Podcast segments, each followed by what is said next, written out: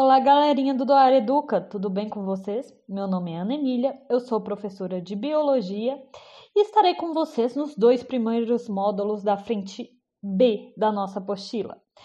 E o primeiro módulo nada mais é do que a biologia dos vírus, esses seres tão falados ultimamente, infelizmente.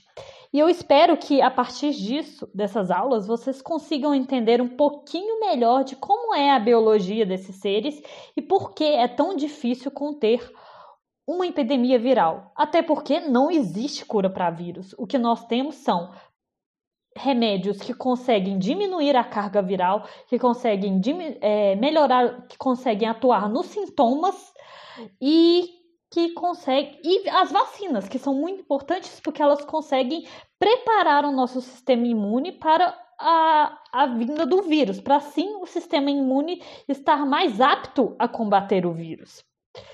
Mas a biologia desse bichinho, desse bichinho não, né, gente, que nem bichinho ele é, mas desse ser é tão complexa que nem se é um ser vivo ou não é consenso entre os biólogos. Eles têm características como um, de, uma, um ácido nucleico próprio, ou seja, um código genético próprio. Eles têm proteínas que os compõem. Alguns têm é, carboidratos e lipídios. Mas, ao mesmo tempo, eles são seres acelulares, eles não têm uma organização celular, eles não têm metabolismo próprio, eles precisam estar dentro de uma célula hospedeira para se reproduzir. E fora dessa célula hospedeira, eles se comportam como seres inertes, ou seja, eles podem também ser configurados como seres não vivos. Então, para vocês verem quão complexos eles são, nem consenso sobre a natureza desse ser nós temos entre na ciência.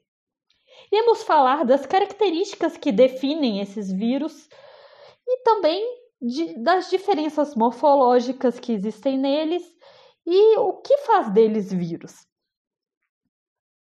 Vamos falar sobre a natureza desse ser, como eles necessitam de estar dentro de uma célula hospedeira para ter energia e equipamento é, bioquímico para se reproduzir. Vamos falar dos diversos componentes virais e como eles atuam na biologia desses vírus, as diferentes partes do vírus, como que eles é, quais, como eles reconhecem as células que eles vão é, invadir, como eles quais são os, todos os componentes virais.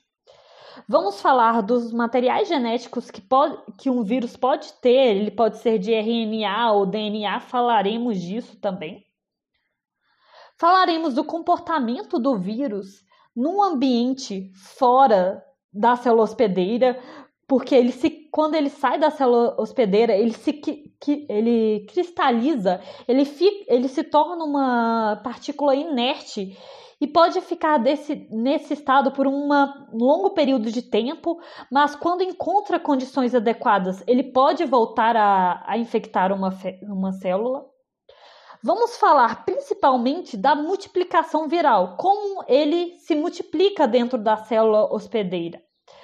Como os vírus de DNA se multiplicam? A partir do exemplo de um bacteriófago, que é um modelo utilizado para o estudo dos vírus, que foi muito estudado no passado e que por isso é, no, nos traz muitas informações sobre como esses vírus se multiplicam. Vamos falar com detalhes é, vamos falar dos dois ciclos que podem haver dentro é, de multiplicação num vírus de DNA, como, tendo, tendo o ciclo lisogênico, que é aquele em que o vírus joga o seu DNA para dentro da célula. Esse, esse DNA ele vai se integrar vai se integrar ao DNA da célula e a partir disso, toda vez que a célula se multiplicar, vai multiplicar também o vírus do é, vai multiplicar também o, material genético viral. Então, isso é, um, é, muito eficiente, é uma estratégia muito eficiente, porque cada vez que a célula multiplica, o vírus também multiplica. Então, vai haver muitas células com aquele DNA viral.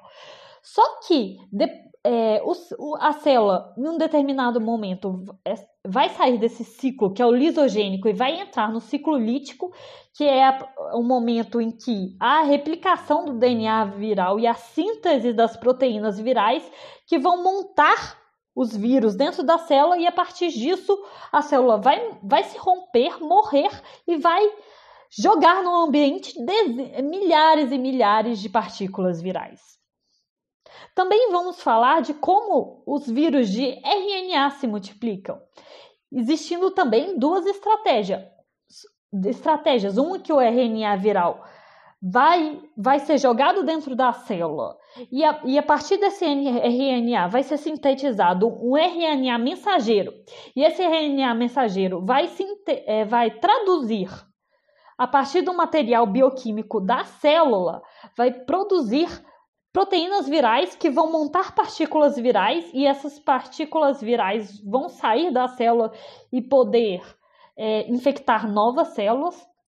E também tem a estratégia em que o RNA que é jogado dentro da, da célula vai ser transformado por uma enzima chamada transcriptase reversa em DNA, e assim esse DNA vai integrar o DNA da célula e, e assim integrado ao DNA da célula, o, o, é, as proteínas vão, do virais vão ser sintetizadas e o, o vírus vai ser montado e, jo, e jogado para fora do, da célula, tendo também o potencial de é, infectar novas células.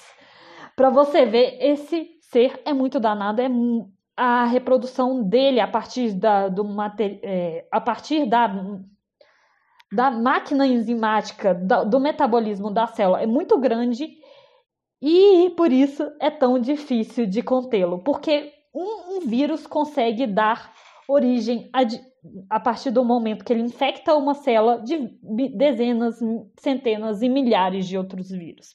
Então é isso, galerinha. Um beijão para vocês. Por essa, por essa semana é, é isso, mas semana, a próxima semana em que nós vamos falar de nós vamos falar de viroses, ou seja, as doenças que são geradas pelos vírus na próxima semana das Ciências da Natureza. Aguardo vocês, espero que vocês vejam. Então, muitos beijos e tchau, tchau.